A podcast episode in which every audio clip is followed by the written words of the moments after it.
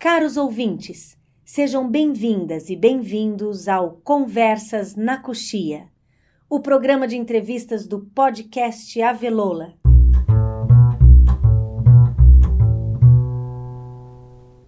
No episódio de hoje, a trupe Avelola de Teatro convidou Moacir Bittencourt, profissional da área de desenvolvimento sustentável, para bater um papo conosco. Estamos começando agora o terceiro episódio do Conversas na Coxia meu nome é Ana Rosa Teza. Sou diretora e dramaturga dessa trupe de artistas inquietos da cidade de Curitiba e estarei com vocês por aqui. E eu sou o Luiz Fernando Nicolosi, ator da trupe Avelola e estarei com vocês por aqui também.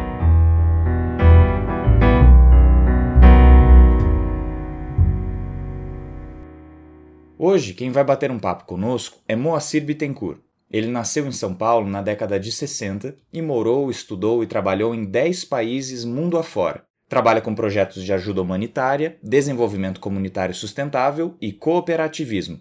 Dedicou parte significativa de sua experiência profissional à Amazônia, e hoje distribui sua presença entre o Brasil e África como consultor sênior de ONGs internacionais. Moacir é também músico, artista plástico e ayahuasqueiro. Em suas viagens pelos rios da Amazônia, ele teve a oportunidade de vivenciar algumas experiências que mudaram sua forma de ver o mundo. O Moacir esteve em lugares da floresta amazônica onde poucos ocidentais tiveram o privilégio de pousar os pés. Sejam todas e todos bem-vindos ao terceiro episódio do Conversas na Coxia.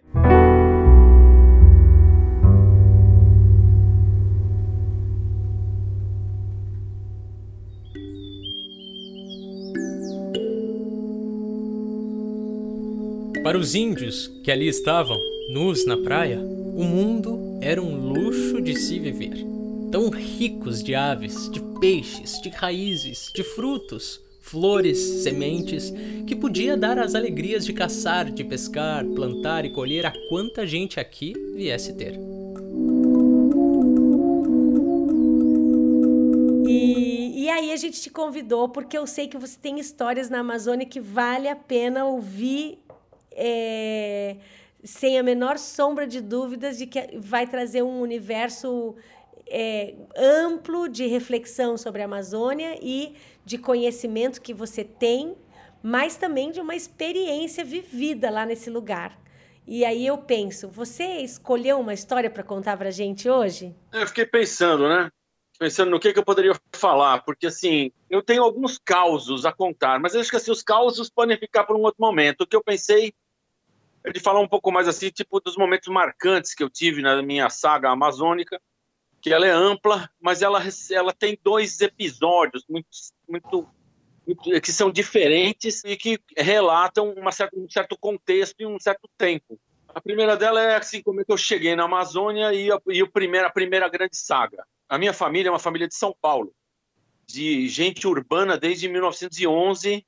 Minha mãe é descendente de italianos, o meu pai é de Santos, São Paulo também descendente de indígenas europeus e tal daquela região. E a gente sempre morou em diversos países e estava morando fora do Brasil. Eu fui estudar em Minas Gerais, eles, minha família toda estava se, se morando fora do Brasil e meu pai resolveu que tinha que, que ir para a Zona Franca de Manaus, porque era lá que tinha que trabalhar e etc. Nas minhas primeiras férias, eu fui até Manaus.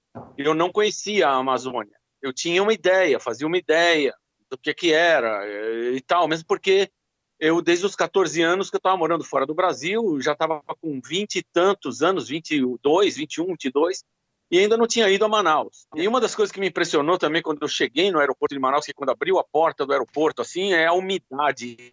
É, é uma coisa sinestésica, assim, eu senti uma umidade como se eu estivesse entrando numa, numa sauna de banho turco, uma sauna úmida, um cheiro muito característico. E depois eu fui entender que aquilo era o cheiro da floresta, que eu entendo, para mim, é, é, aparece como cheiro de fruta, fruta madura, cheiro de flor e de fruta madura, num ambiente úmido que persevera aquele cheiro, que ele fica suspenso naquela umidade, naquele calor. Então eu senti que ali a coisa era forte, que a natureza era presente. Mas a experiência que eu tive ali foi uma experiência de família, de estar é, num ambiente mais urbano de Manaus, que também não não agregou muito que não fosse uma visão ocidental, sulista em relação ao que era a verdade amazônica, porque ainda não tinha uhum. me submetido a entrar no, na Amazônia profunda, né, no interior da Amazônia. Isso veio acontecer porque quando eu me formei, anos depois, me formei e fui trabalhar então em Manaus. Em Manaus não, eu fui trabalhar em São Gabriel da Cachoeira.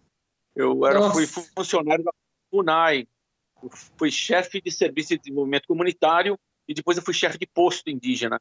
E eu fui trabalhar na administração regional de São Gabriel da Cachoeira. É, São Gabriel da Cachoeira é, é, o município que mais tem comunidade indígena até hoje, não é? Uma porcentagem enorme de população é, originária, não é isso? É, São Gabriel da Cachoeira fica a mil e tantos quilômetros de Manaus, acima da linha do Equador, já bem ao norte do estado do Amazonas. Faz fronteira com Colômbia? É, o município chega até a fronteira com a Colômbia e com a Venezuela, onde você vê o Pico da Neblina no Alto Rio Negro. Então, hum. aquilo é uma região muito selvagem. E a época que eu estive lá foi 1987. Então, em 1987, São Gabriel da Cachoeira, enquanto cidade, era servida apenas por uma linha aérea da TABA, Transportes Aéreos da, da Bacia Amazônica, que eram aqueles aviões é, bandeirante, que faziam uma linha ali de uma vez, duas vezes por semana, tinha voo. E, mas eu voava mesmo em avião da FAB, porque eu era funcionário público federal. E tinha uma das coisas que me chamou a atenção e que eu achei interessante é que eu tinha poder de polícia. Então, Nossa. quando eu assinei minha portaria, minha portaria de nomeação para função, eles hum. me deram a minha portaria me deram minha carteira funcional e me deram uma arma e o meu porte de arma. E depois, quando eu estava embarcando no avião da FAB, vieram com mais uma série de caixa de, de bala e mais uma série de outras armas para eu levar. Eu tinha por prerrogativa poder de polícia e eu exercia esse poder de polícia, porque fazia parte da minha missão institucional como chefe de serviço de desenvolvimento comunitário atender aquela vasta região com diversas etnias indígenas que ainda viviam de maneira ancestral.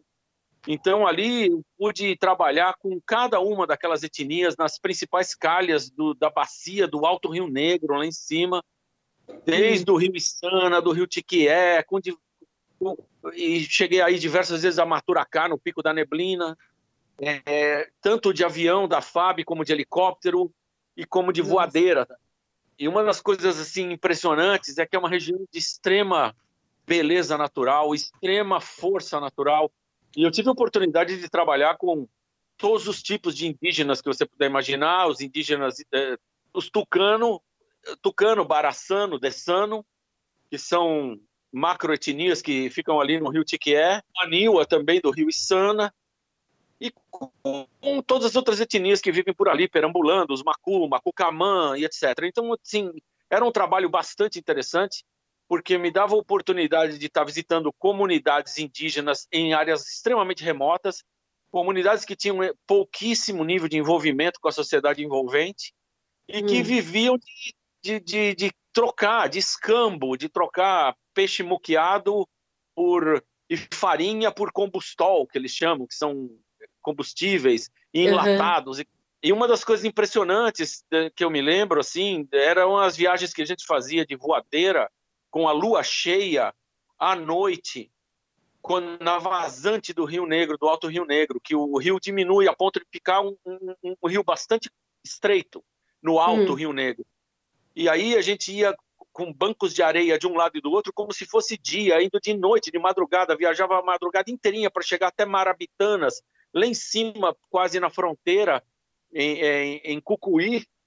E, e, e, é interessantíssimo isso, porque tinha de voadeira de noite e não precisava de, de, A luz da lua iluminava os bancos de areia e ficava aquele rio no meio, assim como se estivesse num quarto em penumbra. Então, assim, uma coisa impressionante.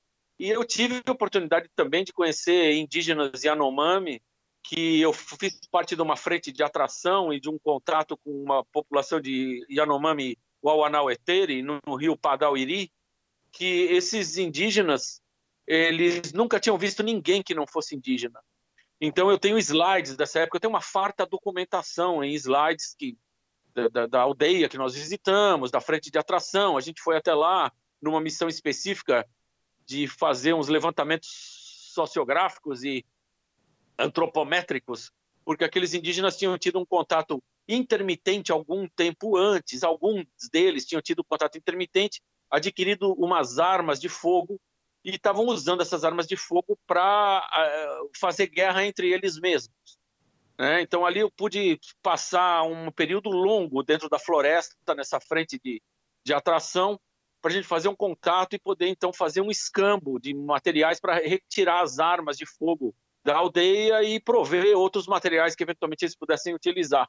Eu registrei tudo isso num registro fotográfico que eu fiz, que ele não tem a qualidade técnica de fotógrafo, mas assim tem a, a, a, a validade jornalística. Né? Eu estava no, no, acampamento no meio da floresta, que é uma clareira que a gente abriu, porque a gente ficou 40 dias ali. Né? A gente que eu digo é a equipe da, que estava ali na missão foi feito um contato, a gente levou uns índios Yanomami que já tinham é, contato com, com, com a FUNAI e que falavam português para serem intérpretes, e então esses é que fizeram o canal de, de contato com, essa, com esse grupo que vivia hum. por ali. Depois nós chegamos à aldeia, fiz as fotos em slide, que era para durar e ter qualidade de, de, fotografia. A gente tem que transformar isso num documento que as pessoas tenham acesso, Moacir, porque isso é de uma riqueza enorme, é um, é um momento na história do Brasil que a gente precisa é, retomar esses assuntos de uma maneira mais humana. É, e mais sensível. Gente, fica aqui o convite para a gente estudar uma possibilidade de disponibilizar isso e, e dar acesso, né? Isso é muito rico que você está contando. É, eu devo ter mais ou menos uns mil slides das minhas sagas, das minhas andanças amazônicas. Eu, eu, levava, a gente levava algum material básico, que era um paneiro de farinha e alguns enlatados e uns charques, assim, mas a gente vivia era de caça mesmo. Então, eu pude comer todo e qualquer animal abatido. E o interessante que aconteceu é que eu estava no acampamento e nisso veio, eu, eu ouvi, porque depois de uns tempos na floresta a gente começa a ficar com o ouvido muito mais aguçado, assim, sentidos ficam aguçados, naturalmente, né? É, então, assim, tipo, eu ouvi um barulho e eu achei que era algum animal que vinha vindo, mas aí eu olhei por dentro da floresta e vi que era um, era um indígena Yanomami, que era baixinho, tinha 1,40m mais ou menos assim, era um, era um cara pequeno, e ele vinha com uma, uma um jamachim nas costas que é uma, uma armação de, de, de, de, de cipó, né? Uhum. De, de, cipó tica e tal, feita para carregar coisas como se fosse uma mochila, um jamachi. Esse jamachi uhum. tinha uma banda que ele colocava na testa para poder dar mais equilíbrio na, na, carga, que a carga era do tamanho dele, né? Aí ele veio trazendo, e era caça que ele vinha trazendo da floresta que ele havia estado caçando, com uhum. arco e flecha. E eles usam um arco que é bem maior do que eles. Assim, o arco tem uns dois metros, e a flecha que eles usam também é grande é do mesmo tamanho do arco. Eles são exímios caçadores, exímios arqueiros. Então, esse, esse sujeito chegou assim, porque é, ele já tinha feito um, um, contato conosco e tal. Ele passou por ali, por aquele acampamento, e resolveu dar um tempo ali, porque ele tinha passado alguns dias no mato caçando. E aí ele parou assim na minha frente, eu estava sentado deitado numa rede. Ele parou, ele juntou uns pedaços de pau seco que ele foi buscar na floresta, fez um, uma, uma, uma armação de fogueira Yanomami, assim, pegou um, uma, um monte de graveto, de folha, montou tudo direitinho, daí ele tirou de dentro de um bambuzinho, de uma taboca que ele tinha amarrada na, num, numa tira, hum. que ficava nas costas, ele tirou de dentro um equipamento daqueles de fazer fogo, sabe, com a mão. Era um pedaço de madeira, num, num outro pau de madeira balsa e uns feltrinhos, umas, umas feltrinho não, um algodão, um algodão que eles mesmos plantam, ou que eles colhem essas eh, tururi, tauari picado, essas coisas da floresta. Fibras, fibras assim, levinhas, fácil de, de, de incendiar. Isso. E aí ele colocou aquilo ali e eu fiquei quieto olhando, examinando aquela experiência incrível de ser, de ver uma pessoa que, que praticamente nunca tinha visto ninguém que não fosse da etnia dele ali. E ele começou a fazer o fogo e ele ficou mais ou menos uns 30 minutos passando aquela madeira e virando aquele negócio todo, aqui, até que ele pegou e conseguiu acender aquele fogo e ele assoprou assim, e o fogo pegou. Aí quando pegou o fogo assim, ele olhou para mim assim e me mostrou aquele fogo na mão dele assim, orgulhosíssimo da, da façanha dele ter feito fogo. Hum. Porque entre os Yanomami, eles acreditam que o que difere os Yanomami pessoa dos outros animais que são Yanomami é a capacidade de fazer fogo. E aí ele olhou assim com aquela cara de orgulho e falou: Tá vendo? Eu sei fazer fogo. Olha que lindo. Ele colocou aquele fogo no, na fogueirinha, assoprou e tal, e aquilo pegou o fogo assim. Eu tive a oportunidade de fazer uma coisa também que me impressionou, porque é, eu estava deitado na rede e eu tinha um colete daqueles de pescador que tem um monte de bolso, sabe? E eu abri um, um a, o, bolso que fica mais acima do, do, do colete aqui, e eu tirei um isqueiro branco bique e aí eu aumentei o poder de fogo do isqueiro branco bique e fiz assim com o dedo, flap, de acendi, saiu aquela chama. E aí subiu uma chama de 10 centímetros para cima, assim, no clicar de um dedo. Ele ficou tão impressionado com aquilo, aí eu peguei e dei para ele o isqueiro, assim, eu não falei nada, não, não teve palavras nisso aí, era tudo cena muda, sabe? Ele recebeu, isso não é caos, isso é, isso é fato verídico, não é venéreo, é verídico. Aí ele ficou tão grato com aquilo que ele me deu o aparelho de fazer fogo dele, que ele mantinha nas costas. Que lindo. O arco que ele caçava e a flecha que ele caçava. Eu tenho esse equipamento até hoje aqui na minha casa. O arco virou uma, uma trave de cortina e a flecha, infelizmente, as traças comeram as penas da flecha, é. mas eu ainda tenho a ponta da flecha que é feita de osso, é, é em forma de anzol. Uma coisa impressionante, aquilo foi impressionante.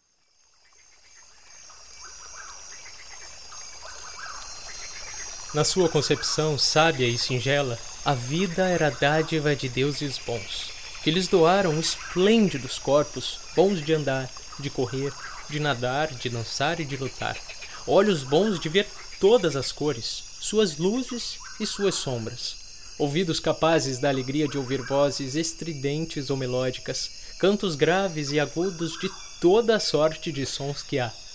Narizes competentíssimos para fungar e cheirar caatingas e odores, bocas magníficas de degustar comidas doces e amargas, salgadas e azedas, tirando a cada qual o gozo que podia dar.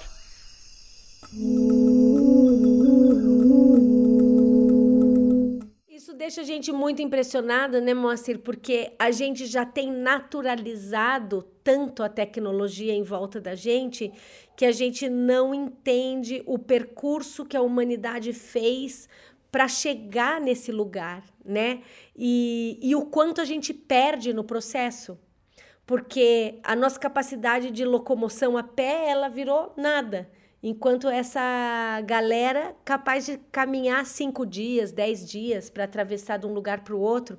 Então a gente ganha por um lado e perde por outro, né? É tão bonito você pensar isso quando esse homem leva 30 minutos para acender o fogo e você acende num, num, num, clicar do dedo, e você se pergunta: se eu tivesse sozinha na floresta sem um isqueiro, eu não teria fogo.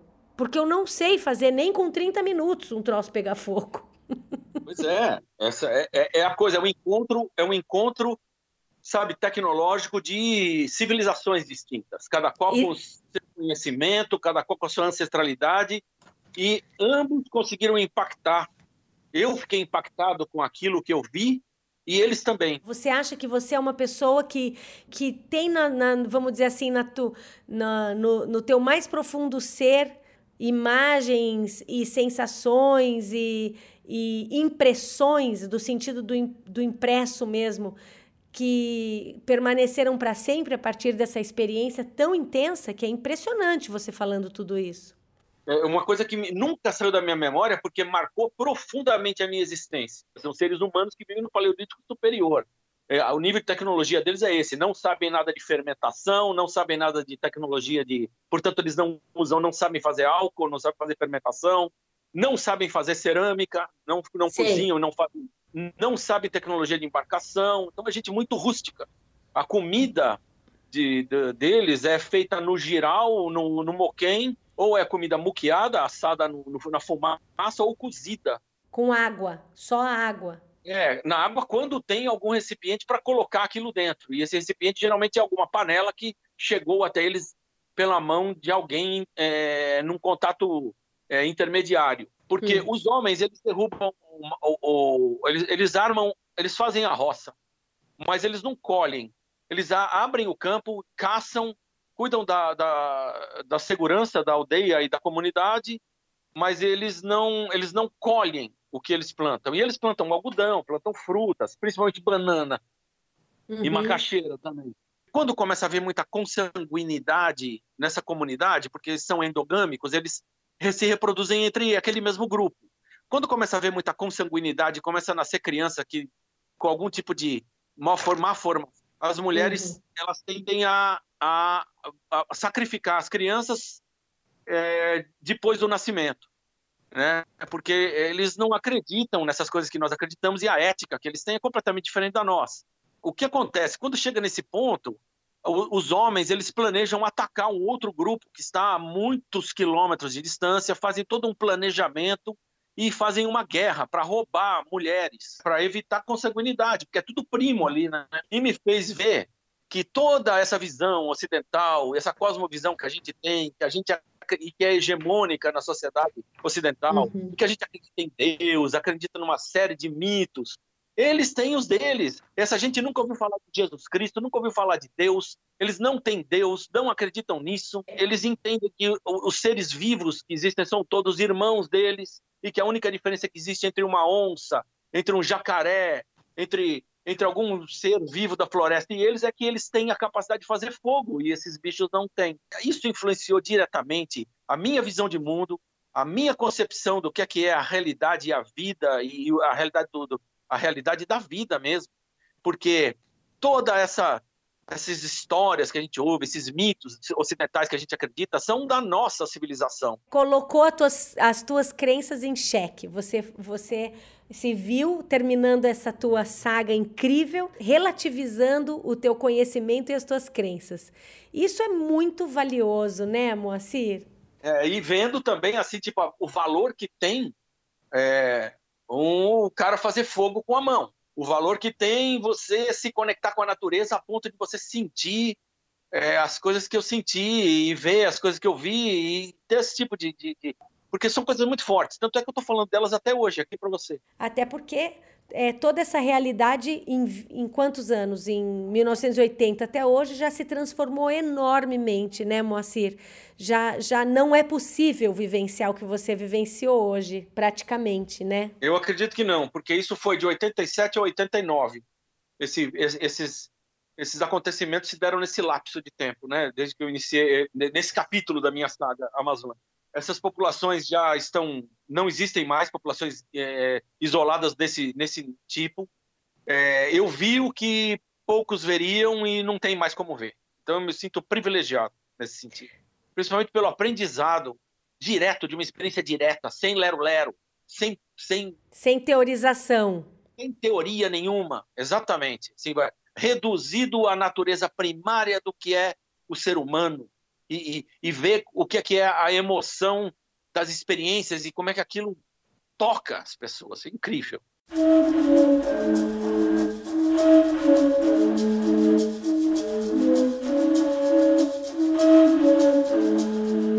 Desde 1500 até a década de 1970, a população indígena brasileira decresceu acentuadamente e muitos povos foram extintos. A atual população indígena brasileira, segundo o censo demográfico realizado pelo IBGE em 2010, é de 817 mil indígenas, dos quais 502 mil vivem na zona rural e 315 mil habitam as zonas urbanas brasileiras. Este censo revelou ainda que em todos os estados da federação, inclusive do Distrito Federal, há populações indígenas. O que é assustador é que essas populações indígenas que habitam as zonas urbanas são tão invisíveis ao governo atual e à própria população civil das grandes metrópoles quanto aquelas populações que habitam o centro da mata. Hoje, em plena pandemia, as comunidades indígenas seguem sendo atacadas pela falta de políticas públicas, investimento em saúde e reconhecimento da legitimidade das suas conquistas históricas. Para além da atual crise sanitária que assola a humanidade, as comunidades indígenas brasileiras continuam sendo invadidas por mineradores, madeireiros e latifundiários, e o que é pior, o fazem com a anuência cínica dos atuais representantes governamentais do país. O que tem acontecido durante a pandemia com as matas da Amazônia e sua população é vil. Todos os dias temos notícias de mais florestas queimadas, aldeias inteiras contaminadas com o Covid-19. Ces hommes habitent dans une région reculée d'Amazonie. They feel the new government of Brazil is against O Brasil tem sido notícia nos jornais de todo o mundo, que evidenciam o descaso para com a saúde da população, em especial a da população indígena.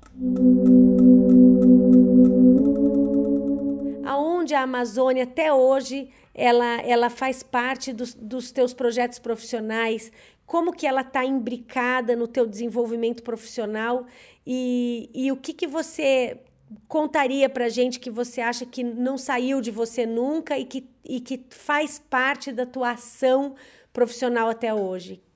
Então, essa, essa é uma coisa que já está num outro momento histórico meu, onde eu já tinha voltado para a academia, feito um curso de pós-graduação e etc. Já tinha, já tinha deixado a, a, a, FUNAI, eu já não era mais um funcionário da FUNAI, as experiências uhum. que eu uhum. tive ali foram muito marcantes, e essas que eu lhe, lhe contei são apenas algumas delas. Né? Eu trabalhei em Roraima também, na Serra do Sol, trabalhei no Monte Roraima, naquela região toda com os índios indígenas em Garicó, também uhum. tive em áreas em áreas Uai invadidas por garimpeiros e tal, que isso são outros detalhes que não, não, não cabem aqui no podcast, de tão longos e detalhados. A gente vai escrever um livro, Moacir. Mas o que eu posso dizer é que, assim, tipo, já num outro momento, eu revisito a realidade amazônica com outro olhar, porque eu já, já trabalhando numa ONG internacional de, de proteção da natureza, que era o WWF, eu tive a uhum. oportunidade de trabalhar com um projeto de econegócios, onde estava sob minha responsabilidade pilotar, fazer projetos piloto de desenvolvimento de uso da oferta natural de forma sustentável. Hum. Fibras naturais, serviços dos mais diversos, coisas que hoje são mainstream, que são comuns de ver em tudo quanto é lugar. Naquela época, que aqui era o, a, o início dos anos 90, ainda era pouco explorado. Eu fui efetivamente um pioneiro né, no uso dessa, eh, em facilitar e promover é, sustentabilidade nos negócios. E foi uhum. aí que eu tive a vontade de ir até o Acre. Eu, eu, eu, eu, comecei, eu trabalhei na Amazônia Legal toda, né? Principalmente Acre, Rondônia, Estado do Amazonas, Pará e Amapá. No Amapá eu trabalhei com, com exploração sustentável de palmito de açaí, com comunidades locais na reserva extrativista da Resex do Rio Cajari, no Pará também com uma série de pequenos projetos de artesanato com mulheres na, na rodovia transamazônica. Depois eu tive no estado do Amazonas também, na região ali tipo de Barcelos, com Piaçava e com aquelas coisas todas, que é o Médio Rio. E tive no Acre, em Rondônia, com produção sustentável e extrativismo, que foi onde eu tive a oportunidade de conhecer é, a sua digníssima família. E ah, conheci o João, conheci o pessoal todo ali. E, e, trabalhei pela criação, eu fui um dos mentores do Eco, né, do, do, do Eco Amazon, que, que teve sob empreendimento direto do seu irmão, à época, em, em, em Rio Branco. E ali foi um novo momento, onde nós pudemos, então, trabalhar é, com, com látex sustentável, fazendo formação de comunidades e organização dessas comunidades que viviam do extrativismo vegetal não madeireiro. É muito legal imaginar que vocês empreenderam um, pensamento revolucionário que está virando mainstream, praticamente, não é isso, Moa?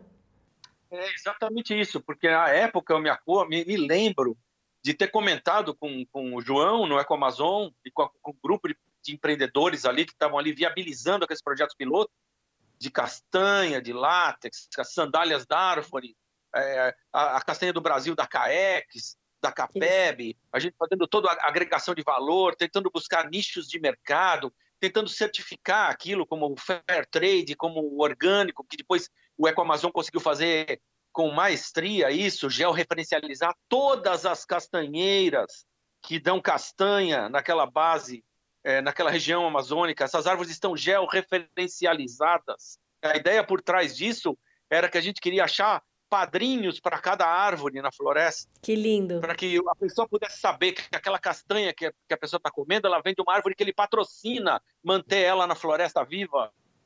Essas coisas a gente já pensava naquela época. E a gente foi, é, é, piloto, isso é piloto, nós pilotamos isso e depois virou mainstream.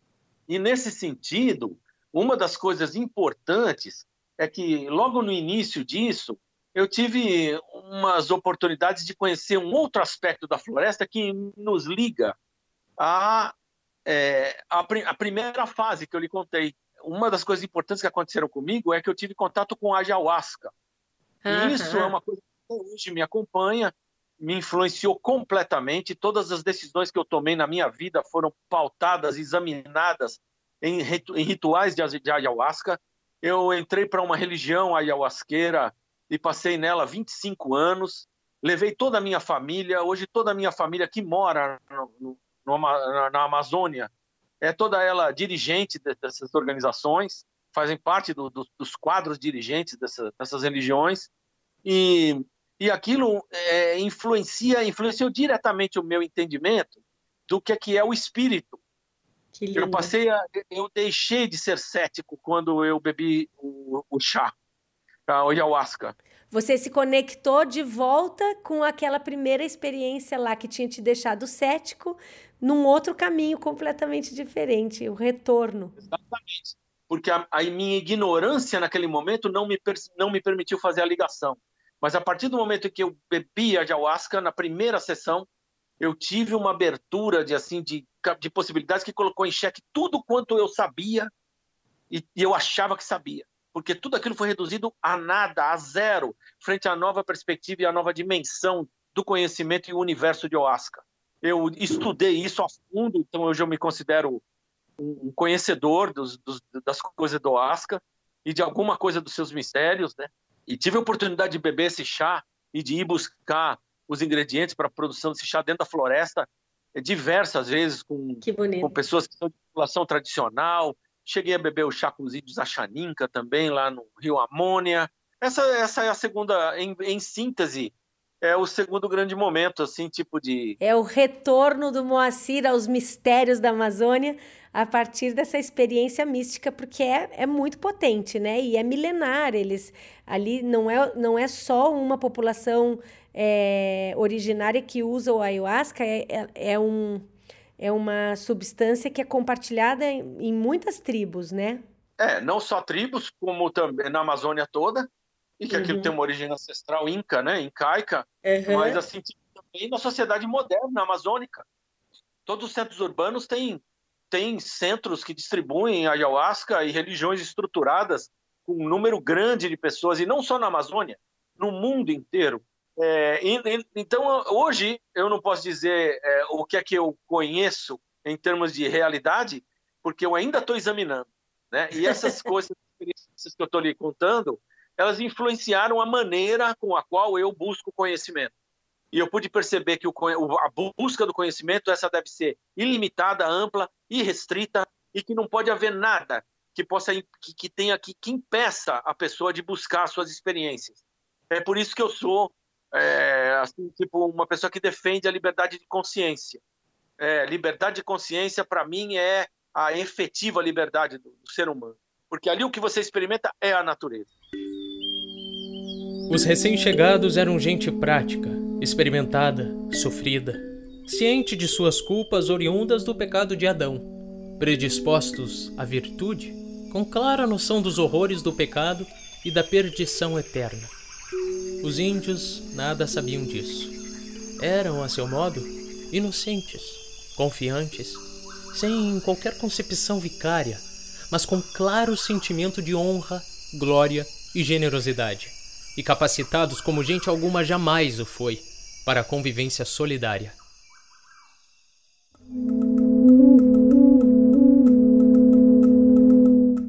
Que privilégio enorme falar com você, Moacir. É, um, é rico demais a forma como você fala dessa experiência na Amazônia e, e da, das realidades que você experimentou. É muito inspirador. Eu tenho certeza que quem não conhece a Amazônia depois de ouvir esse podcast vai ficar muito ansioso para ter pelo menos botar o pezinho lá e sentir esse cheiro que eu compartilho muito com você, que esse cheiro de umidade com, com, a, com, a, com o verde, com a natureza, com as águas, é fato, né? Você chega e você desce do avião, ou seja lá como que você vai chegar, quando você entra, você se modifica já por essa experiência sinestésica. E antes de, te, de me despedir definitivamente, queria fazer uma brincadeira que a gente tem feito. É um, é um bate-bola aqui. Perguntas e respostas rapidamente. E, e é uma forma da gente fechar o nosso programa, mostrando assim que tem uma parte prática cotidiana que pode fazer com que a gente se encontre. Então vamos lá. Se você assumisse a presidência da República amanhã, qual seria seu primeiro decreto? Olha, essa é uma pergunta assim que eu prefiro nem responder, porque se de mim dependesse, eu não vejo solução política para a situação do país. Essa é, essa é uma situação assim tipo que eu me absteria e faria tipo um referendo popular para que me diz, para que o povo me diga o que, é que querem que seja feito. Mas eu acho que o principal primeiro decreto que eu faria, pensando melhor no assunto, é o seguinte: liberdade de consciência. Não há que se restringir a busca do conhecimento, seja ele onde ele estiver. Se você fosse um personagem, qual personagem você seria? Olha, eu tô mais para Indiana Jones do que para qualquer outra coisa, viu? Muito boa a resposta. Qual o primeiro espetáculo que, de teatro que você assistiu? Nós somos uma trupe de teatro, eu não podia deixar de perguntar isso. E eu tinha uns cinco anos, mais ou menos, é, quando eu vi a primeira vez. Era tipo um musical infantil, desses que tinha alguns personagens e tal. E eu achei, fiquei encantado com aquele grande movimento, com aquelas coisas todas. Você é um frequentador do teatro hoje, até hoje? Eu sou. Quando eu posso, eu vou. Hoje, no Avelula Indica, nós falaremos do projeto Visibilidade Indígena, que você pode encontrar no Instagram, arroba Visibilidade Indígena, ou no site www.visibilidadeindígena.com. O site é incrível. Dentro dele, você se intera de muitas das causas e histórias das populações indígenas brasileiras, além de poder apoiar várias ações que fortalecem esses povos. Na página do Instagram, você encontrará um destaque chamado Apoie. Participe de ações que diminuem as diferenças cruéis que assolam o Brasil. Enquanto estamos em quarentena, mude o mundo sem sair de casa. Faça a diferença agora. Não deixe para amanhã. Qual é a primeira coisa que você vai fazer quando acabar a quarentena? Eu tenho ido à praia muito pouco agora nessa quarentena por questões de, de restrição e eu sou um bicho de praia. Eu adoro ficar na praia sem fazer coisa nenhuma, lendo a paisagem. Se você me perguntar a qualquer hora como é que qual é a maré, eu sei te dizer. Se ela tá alta, se ela tá baixa, se ela tá subindo. Eu sou fiscal da maré. A primeira coisa que eu vou fazer é que eu vou pra praia, passar o dia inteiro lá. Pato no tucupi ou escondidinho de pirarucu? Olha, eu vou ficar com o pirarucu porque o tucupi me faz mal pro fígado. Por incrível que pareça, eu não posso com o tucupi. Tem algum negócio ali de ácido cianídrico, sei lá o que é aquilo, que me ataca o fígado. Então eu vou ficar no pirarucu. Música brasileira que acompanha a tua história. Legião Urbana. Açaí, puro ou com leite? Putz, é com leite, mas nem pensar. Isso é um sacrilégio. Agora, se for puro, fica com um gosto de palha muito esquisito, assim, que eu ainda não estou preparado. que maravilha, Moacir. Muito obrigada por estar conosco nessa, nesse bate-papo tão legal. Mais uma vez eu te agradeço. A gente sabe que o caminho ainda é longo, mas com certeza essa semente que vocês plantaram lá na década de 80 é, por, um, por um país que cuide das suas da sua produção, dos seus, dos seus povos extrativistas e que isso se fortaleça, que isso se transforme em respeito pelas diferenças de maneira concreta. Obrigada demais por estar aqui com a gente. Muitíssimo grato, para mim é uma satisfação poder estar falando desses assuntos, é sempre uma satisfação relembrar esses aspectos né, da, da vida. E muito obrigado por você me permitir é, compartilhar isso aí. Depois dessa conversa inspiradora com o Moacir, e de algumas reflexões fundamentais sobre as questões indígenas do nosso país, é com muito desejo de que as coisas melhorem para essas populações e que nós consigamos ter um olhar mais cuidadoso, mais delicado e mais humano para com todas essas populações que têm sido abusada e maltratada ao longo da nossa história. A gente vai se despedir por aqui, mas não sem antes contar para vocês que o Arthur preparou uma playlist muito legal para você. Conta lá, Arthur. como foi que você criou essa playlist pra gente? Olá, Ana, Luiz e queridos ouvintes. Na playlist de hoje, resolvi seguir uma linha diferente. Depois de conhecer um pouco do Moacir, de suas origens e inspirações, e descobrir que ele também é músico, e mais ainda, citou Legião Urbana como inspiração musical, decidi reviver um pouco do nosso rock nacional, que começou lá nos idos de 1950 e que da metade do século para cá se modificou e se misturou com o nosso samba, a música nordestina e tantos outros ritmos do nosso país, formando um gênero marcado pela luta por direitos sociais e por liberdade, um rock genuinamente brasileiro. Coloquei também na playlist artistas contemporâneos que fazem bonito e carregam na bagagem toda a referência da nossa história. Espero que gostem. No episódio de hoje, você teve ainda o prazer de ouvir a voz do incrível ator da Velola, Evandro Santiago. Ele tem atuado nos espetáculos da companhia desde o princípio. Começou no Chekhov. Hoje ele lê um trecho de Darcy Ribeiro para vocês. Toda a trupe Avelola tem se dedicado de verdade a esse podcast para deixar o seu dia melhor. Se você gostou desse episódio, compartilhe com seus amigos e familiares. O podcast Avelola está disponível em todas as plataformas de sua preferência. Lembrando que você pode mandar perguntas para nós através do Instagram e Twitter, @ave_lola, ou pelo número do WhatsApp 41 9668 8927. E também estamos no YouTube. Lá vocês conseguem acompanhar as nossas produções visuais, mini documentários, entrevistas e webséries. Um beijo enorme e até o próximo episódio. Um abraço e até lá! Esse episódio foi apresentado por Ana Rosa Teza e Luiz Fernando Nicolosi. Leitura do trecho do livro O Povo Brasileiro, de Darcy Ribeiro, feita por Evandro Santiago. Edição Luiz Fernando Nicolosi. Trilha sonora Breno Monte Serra e Arthur de Lima Jaime.